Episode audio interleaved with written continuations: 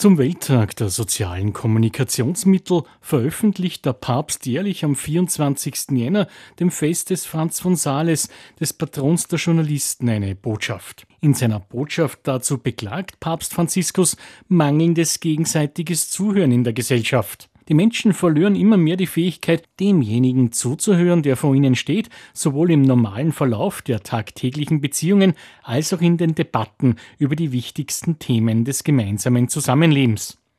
Paul Wute leitet das Medienbüro der österreichischen Bischofskonferenz und ist Chefredakteur der katholischen Presseagentur, die eine wichtige Grundlage für Medien der christlichen Kirchen hierzulande darstellt. Er unterstreicht zum Welttag. Aus Sicht der Kirche ist Kommunikation immer auch ein gemeinschaftliches, gesamtgesellschaftliches Ereignis, ein soziales Ereignis, durchaus mit der Konnotation, dass alle an diesem äh, runden Tisch der Kommunikation beteiligt werden sollen.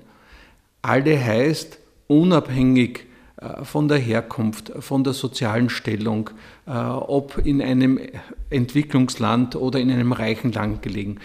Und das halte ich einmal für eine, eine sehr starke, auch ähm, sozialethische Ansage.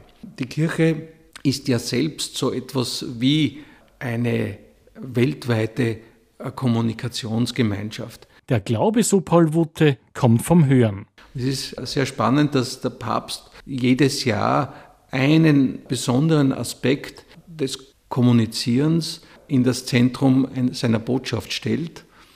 Und heuer ist es das Zuhören. Vor jedem Sprechen ist es eigentlich besser, mal gut zuzuhören.